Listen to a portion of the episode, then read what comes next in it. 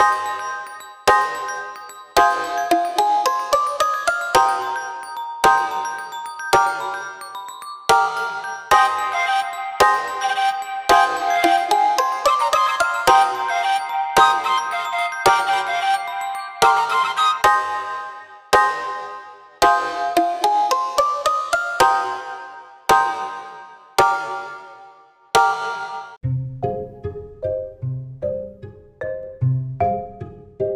Olá, eu sou Orlando Nunes e esse é o podcast que visa articular a política urbana com a aplicação prática de seus instrumentos.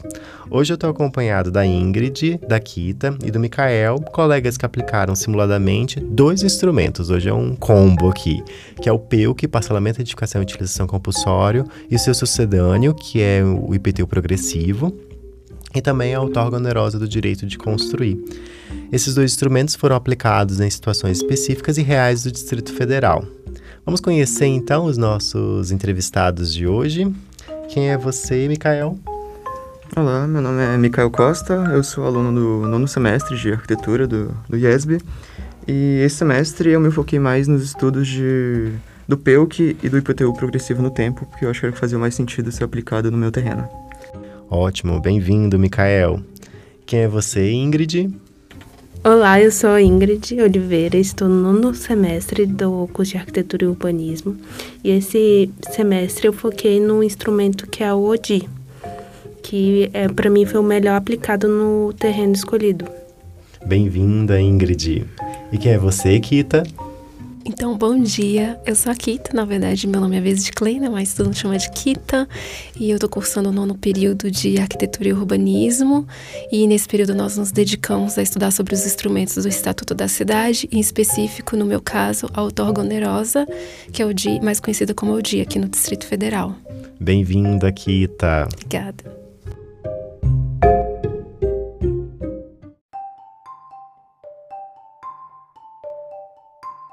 Então vamos começar o nosso bloco para entender melhor o que são esses dois instrumentos. Mikael, o que é o PEUC e o PT progressivo? Uh, então, o PEUC, como dito antes, é o parcelamento, edificação ou utilização compulsórios, e o IPTU é IPTU progressivo no tempo. O PEUC ele é utilizado principalmente no, como ferramenta de combate à especula à especulação imobiliária e é preferível que ele seja aplicado em áreas com, com infraestrutura urbana, porque se ele for aplicado em áreas que não tem isso, então pode ser um empecilho a mais para fazer com que esse, com esse solo seja utilizado. Uh, quando, quando utilizado o PEUC, o proprietário do terreno tem até 5 anos para obedecer o PEUC, e caso isso não ocorra, você pode partir para a aplicação do IPTU progressivo no tempo. Uh, em relação ao PEUC, esse prazo de, de, de cumprimento, ele tem um ano inicial para apresentação ou de parcelamento, projeto de parcelamento do terreno, ou para uma apresentação de um projeto a ser edificado. Então, passado esse um ano, ele tem que ser apresentado e no decorrer de outros quatro anos, para completar os cinco, tem que ocorrer a edificação ou o parcelamento. E se isso não ocorrer, então, IPTU progressivo no tempo. Então, no IPTU progressivo no tempo, é aplicado uma, uma alíquota progressiva, então ela vai majorar a cada, a cada ano, pode variar, mas o limite é que vai subir é de 2%, 2%, até chegar no limite máximo de 15%. E essa alíquota ela é tirada do valor venal do imóvel. Então tem que, ter, tem que ser feito esse cálculo para saber qual é o valor venal naquele terreno para posterior aplicação do IPTU. E caso ele não seja aplicado, aí pode ocorrer a desocupação, e essa parte eu não me aprofundei muito, já é outro artigo, já é outro instrumento.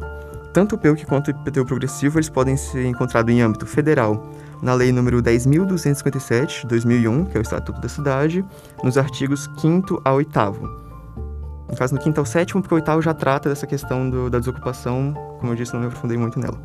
E em âmbito distrital, ela está na Lei Complementar número 803 de 2009, que é o PEDOT, mas nesse caso ela não está muito especificada. Ele só cita que ela pode ser aplicada, mas você não encontra uma forma de aplicação disso. Perfeito, muito bem explicado. É, vamos então entender um pouco o outro instrumento do episódio de hoje, que é a outorga onerosa. Então, Ingrid, o que, que é a outorga onerosa dos direitos de construir? A outorga onerosa, ou DI, né, que também é conhecido, é quando o proprietário pode pagar para aumentar o, o coeficiente básico para construir a mais do que ele pode construir na área útil, que é a, o cálculo que é o, a área do terreno vezes o coeficiente básico. Uhum, perfeito. Nikita, onde que a gente encontra a regulamentação para aplicação da outorga? Então, nós enco encontramos no Estatuto das Cidades e na Lei Federal, é, Lei Complementar 902-2015 e na Lei Complementar é, 948-2019 e também nós encontramos na LUOS. Uhum, perfeito. E em que momento esse instrumento ele é mais potencial? Como que ele serve à política urbana? Então, ele é ele é mais potencial de ser aplicado em cidades com mais adensamento, permitem maior adensamento, que possuem uma infraestrutura como, por exemplo, Águas Claras e Taguatinga também, Ceilândia. Perfeito. Então, ambos os instrumentos, o que a gente pôde notar é que não são instrumentos que podem ser aplicados em, de forma uniforme no território. A gente precisa sempre investigar em que contexto ele é mais potencial. Tanto o PEUC quanto a auto-organerosa, a gente precisa aplicar em lugares que têm potencial para o aumento de densidade. Porque no caso do PEUC, se a gente aplica em um lugar onde não tem densidade, como por exemplo nas áreas mais periféricas da cidade, isso vai promover uma ocupação e aumento de densidades em áreas também periféricas, agravando a situação da mobilidade dessa população que vai ter que se deslocar em movimento pendular até os postos de trabalho nas regiões centrais, tradicionalmente ocupadas nas regiões centrais, e no caso da auto-organerosa, caso a gente promova essa ocupação também nas áreas periféricas, a gente vai, vai promover o mesmo processo. A gente vai ocupar muito mais as regiões periféricas, afastando a população das áreas centrais, geralmente levando a população para áreas menos infraestruturadas ou com menor potencial de infraestruturação. Então tem que ser um, aplicado com muita cautela, ambos os instrumentos.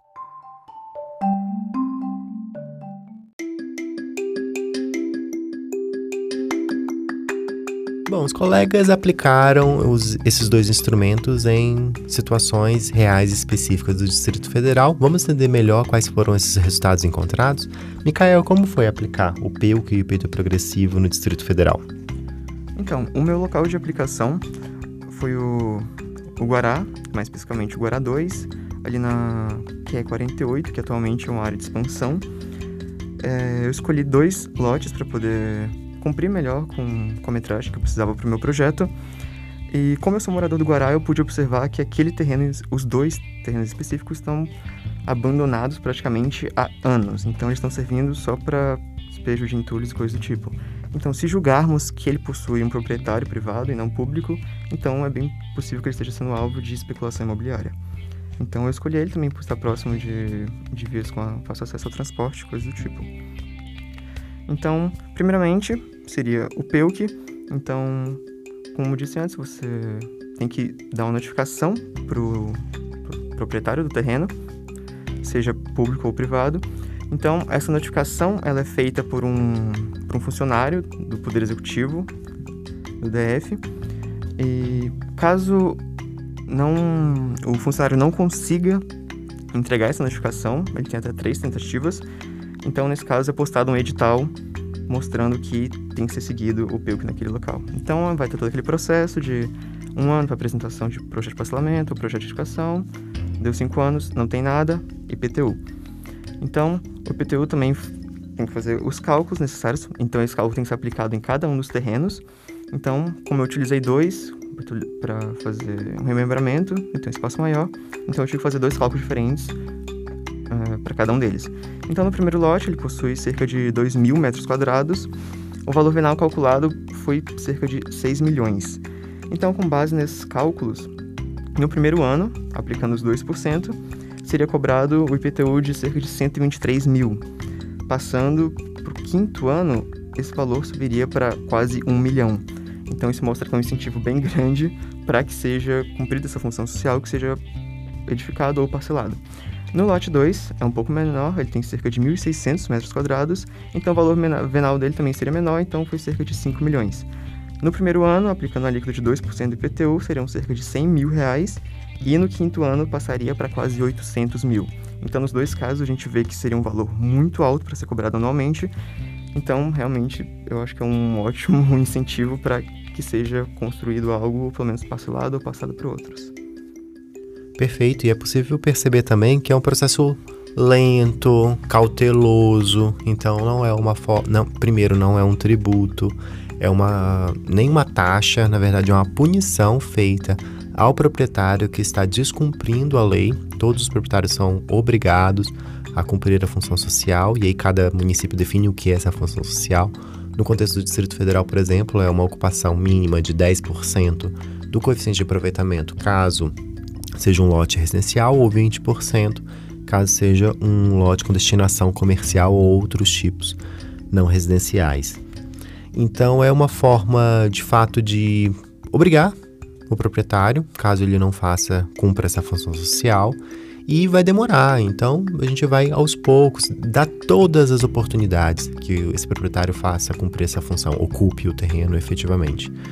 E ao fazer isso, ao dar essa, essas oportunidades, a, a gente, na verdade, está buscando o que é o, princípio mais central desse instrumento, que é ocupar de fato. Não é interessante para o Estado simplesmente punir ou simplesmente promover a desapropriação do imóvel, porque isso vai gerar ainda mais trabalho para o Estado de ou ter que vender o imóvel depois para dar a função social ou então ocupar o terreno. Então, o Estado só quer que realmente a pessoa ocupe, faça, cumpra essa função social. E o motivo de ocupar o terreno, inclusive sobrepor ao direito à propriedade que a pessoa tem, então o direito a função social da propriedade ela é um, um, dever acima do direito à propriedade, a gente tem que lembrar isso.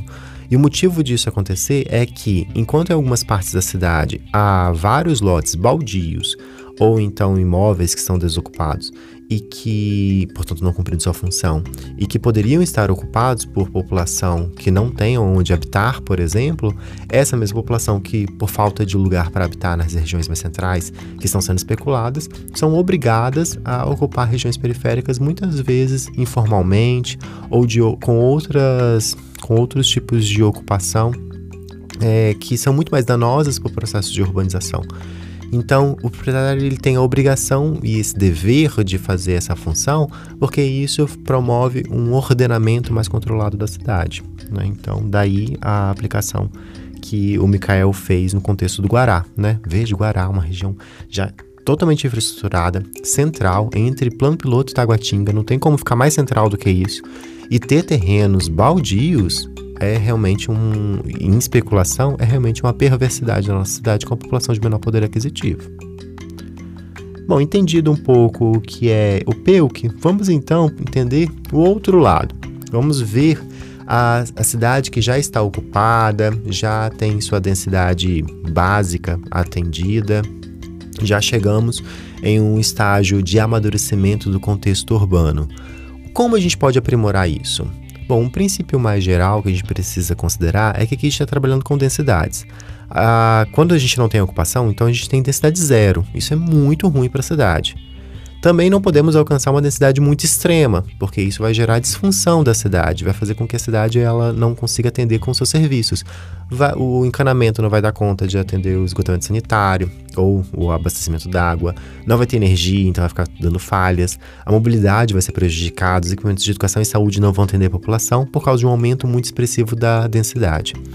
Mas muitas vezes as cidades elas têm uma densidade básica atendida, está ali adequada, mas às vezes a gente consegue com um pouquinho mais de infraestrutura, a gente conseguiria aumentar um pouquinho mais a densidade. E esse aumento incremental de densidades faria com que a gente tivesse ainda mais eficiência na, no sistema urbano. Talvez é isso que o autarca onerosa nos permitiria, não é? Aumentar um pouco, não tanto, mas um pouco mais para melhorar esse, a eficiência desse sistema urbano. Vamos entender então como é que a gente pode aumentar um pouco essa densidade? Quais são as possibilidades que os proprietários têm de ampliar essas densidades? Então, Ingrid, como foi a aplicação da outorga onerosa? Bem, o meu lote fica no, na Samambaia, ele é um terreno vazio. É, a primeira coisa que se faz para aplicar a ortoga é, o Audi, a gente tem que estudar um pouco a legislação do terreno, qual é o coeficiente básico, qual é o coeficiente máximo que ela pode atingir, É, então, são parâmetros que a gente precisa para fazer esse cálculo. É, o cálculo está na Lei Complementar 902 de 2015. Ela fala que o valor bienal, que é o valor que você vai pagar, né, pela ortoga, é o valor a ser pago, tá pela na Lei Complementar 902 de 2015.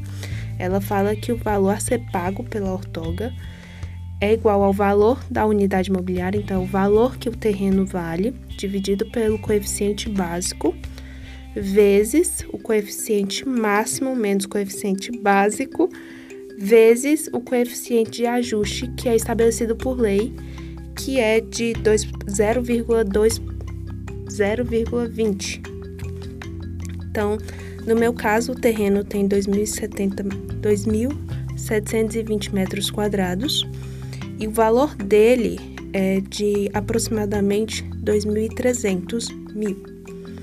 É, e por se tratar de um terreno vazio, a, ele, a alíquota dele é de 3%, por não ser um terreno não edificado, que isso está num decreto de 2000, 2007, que é o 28.445.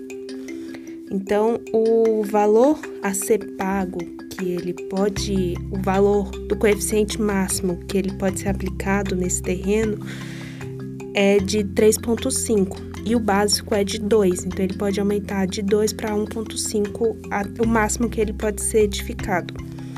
Então, fazendo os cálculos todos, o, o esse terreno pode construir até 8.928 metros quadrados, pagando valor a mais de 961 reais.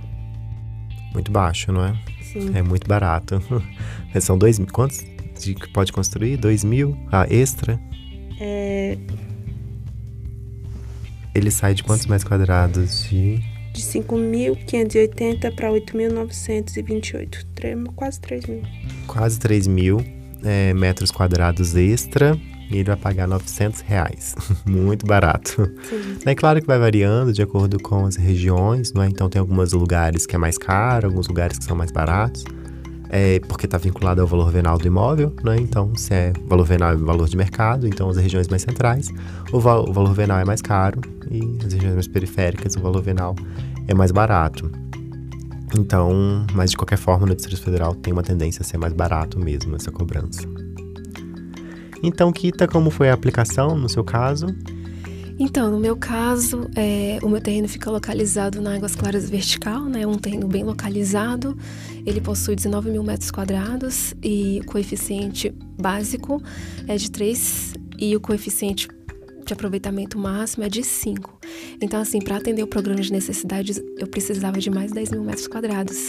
Então, assim, é, obtive o resultado através da fórmula, né, que consta lá na Lei Complementar de, é, 902-2015, no artigo 5 e é, por metragem quadrada eu teria que pagar 290. Então eu fiz o cálculo, deu em torno de 2 milhões e 900 reais. Mas é um terreno assim, por ser um, uma edificação vertical, então o valor fica, a gente acha que fica um pouco fica caro, mas não fica, né? Pela, pela qualidade, pela localização do terreno. Sim, mesmo porque vai ser rateado depois entre os, as unidades autônomas, Sim. né? Que são os, os vários apartamentos Sim. que vão ter ali. No final sai baratinho, É, né? sim. Sai.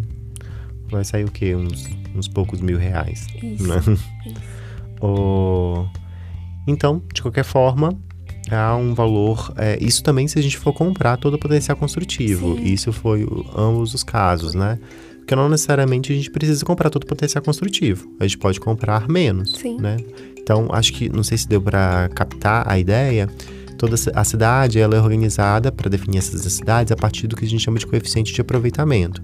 Então, o coeficiente a gente calcula basicamente a área que a gente vai poder construir naquele lote é a área do terreno vezes esse coeficiente. Então, aqui a gente teve um coeficiente da Ingrid de 2 Sério. e um coeficiente da Kita de Zero 3,5. É, de 3. Isso. 3 ou 3,5? Três. 3. De Três. 3. Então é isso que a gente pode construir. Então, se é. O seu terreno é de quanto mesmo, Kita? De que você fala tamanho do terreno? 19 mil metros quadrados. 19, vou arredondar taxa para de- 20, só para facilitar meu cálculo mental aqui. Então, É, taxa de ocupação de 70%. então 20 mil metros quadrados é, vezes os 3, então pode construir 60 mil metros quadrados, não é? E, nesse caso, o edifício, o programa de necessidades, precisava de 70 mil metros quadrados. Não é isso? Que, pelo que eu calculei aqui mentalmente também. É, então, 70 mil metros quadrados não poderia construir porque a lei não permite. Mas aí pode, caso pague potencial. Só que é, entre os 3 de coeficiente de aproveitamento básico e os 5 de coeficiente de aproveitamento básico, bom, 5 daria 100 mil metros quadrados. Então não precisa comprar os 30 mil excedentes, né? Ela Sim. pode deixar ali reservado caso um dia queira construir mais alguns andares. Aí ela vai lá e compra de novo. Então não precisa sempre comprar tudo ao mesmo tempo. Isso pode minimizar, inclusive, o custo da outorga. Não que precisasse minimizar muito esse custo, né? Mas pode minimizar. Outra coisa interessante também é que a outorga onerosa, ela, o, o recurso investido, ou pelo menos desprendido pelo proprietário e, e voltado ao Estado, ele depois ele é reaplicado para fazer a melhoria na própria área. Então, no contexto de Águas Claras, por exemplo, que aqui no Distrito Federal é a cidade de mais alta densidade, ela permite que a gente melhore, por exemplo, os acessos, que é bem problemático ali. Inclusive, está sendo construído agora um novo acesso. É, melhore as condições das praças, dos parques, já que elas vão ficar com mais pessoas ocupando já que vai ter mais pessoas nas áreas privadas, é, melhore a própria distribuição de água, de energia, de esgotamento, a coleta do esgotamento sanitário. Enfim, as várias infraestruturas que estão ali associadas. É, isso ao longo do tempo também, não é algo assim, paguei 2 milhões, que foi o cálculo que a Kita falou, é, e na manhã já está sendo investido. Não, não é assim. Primeiro a gente tem que ocupar, ver realmente o quanto é que vai gerar de densidade, o quanto é que vai gerar, será que algum, os acessos realmente vão ficar problemáticos voltados a isso? Ou essa população vai utilizar o metrô que já é existente? Enfim, o, primeiro a gente tem que saber qual é o cenário, né? Para depois de pegar esse recurso que estava ali nos cofres públicos e aí sim fazer esse investimento para melhorar essas condições de habitabilidade. O instrumento funciona no final das contas. Funciona tanto, aqui no Distrito Federal funciona meia boca por causa do valor muito baixo cobrado. Mas no final das contas, Águas Claras é muito representativo disso. Quase todos os edif- edifícios de lá compraram outorga onerosa para edificar mais. Já que é um lugar de classe média alta, então tem interesse no mercado imobiliário em comprar para depois a venda do, com o acréscimo desse, desse potencial construtivo. Então é muito lucrativo né, para o mercado imobiliário do Distrito Federal.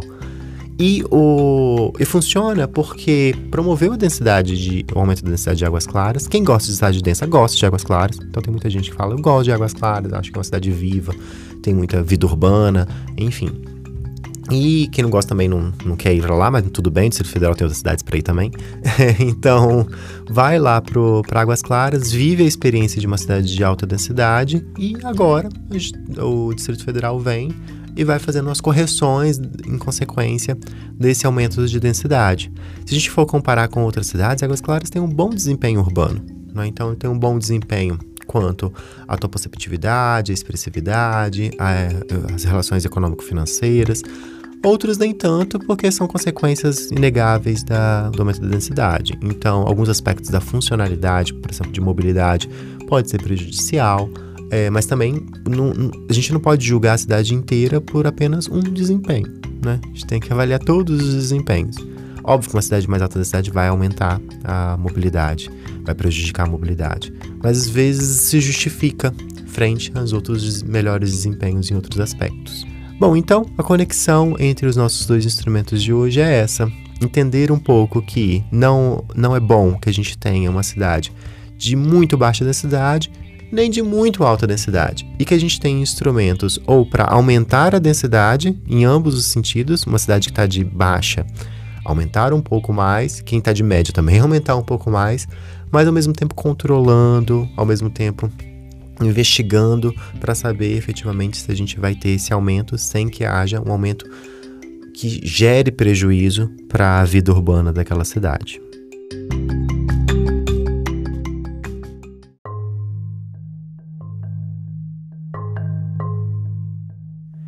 Bom, chegamos ao nosso último bloco para a gente entender melhor quais são as referências que auxiliaram os colegas entrevistados de hoje a aplicar na prática o instrumento do Estatuto da Cidade. Então, Mikael, qual foi uma referência legal que pode auxiliar os nossos ouvintes a entender melhor o que é o PEUC e o IPT progressivo? Uh, então, como eu tinha dito antes, uh, ter acesso essas informações na legislação foi um pouco complicado. Então, eu consegui encontrar dados muito bons fornecidos pelo Ministério do Desenvolvimento Regional, o antigo Ministério das Cidades, pelo Programa Nacional de Capacitação das Cidades, mais conhecido só como Capacidades. Eles fornecem uma, uma cartilha que explica praticamente passo a passo a aplicação de muitos instrumentos, se não me engano, praticamente todos os instrumentos do Estatuto da Cidade. Então eu baseei nessa cartilha principalmente para a aplicação desses instrumentos e ela pode ser encontrada no próprio site do, do Ministério do Desenvolvimento Regional, na aba específica do Capacidades.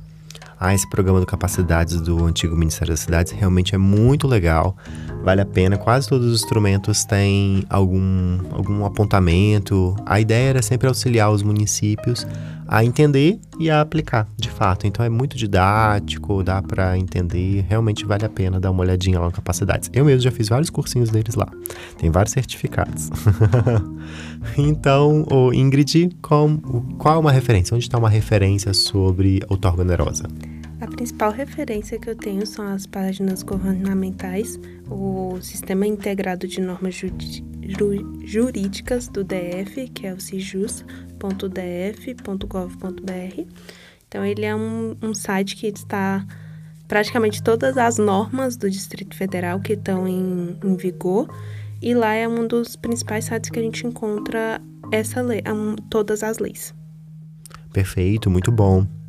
No caso da outorga, consultar a legislação local é essencial, porque cada município tem uma forma diferente de aplicar, embora essa que a, tanto a Kita quanto a Ingrid apresentou foi, de fato, a forma mais comum de ser aplicado por outros municípios. Mas é, pode ser que tenha alguma, alguma variação, algum cálculo diferente. Lembre-se, esses instrumentos eles são autorizados pela legislação federal, só que eles dependem de autorização do plano diretor local, o plano diretor municipal, ou então o, uma legislação específica. Né? Então, de fato, ter ali um, um, um, ler a legislação não é nenhuma questão de ser importante, é essencial. Não tem como a gente aplicar se não ler e buscar essas fontes jurídicas para encontrar. Então, Kita, onde está outra fonte de outorga onerosa? Então, é, eu fui no site da Sedu, né, na aba da Luoz, que eu encontrei, e também no canal da Irene Nohara, no YouTube. Perfeito. Então, duas fontes aí, uma legal e outra legal de outra forma, né? Boa. Sim. no, no YouTube. É, em geral, esses vídeos costumam auxiliar bastante a gente, Sim. né? A entender melhor, Sim. porque é mais condensado, mais compacto, a gente tem uma hum. visão mais global do, do instrumento. Bom, então são essas as nossas contribuições de hoje. Fechamos aqui o nosso episódio. A gente se encontra na próxima temporada, porque esse é o último episódio do, dessa, dessa temporada. Agradeço então. Tchau, até a próxima. Tchau, tchau. Agradeço pelo convite e espero que todos tenham um ótimo ano, uma ótima vida. Muito obrigado pelo convite e espero que tenham gostado. Muito obrigada pelo convite. Bom dia. Tchau a todos. Tchau.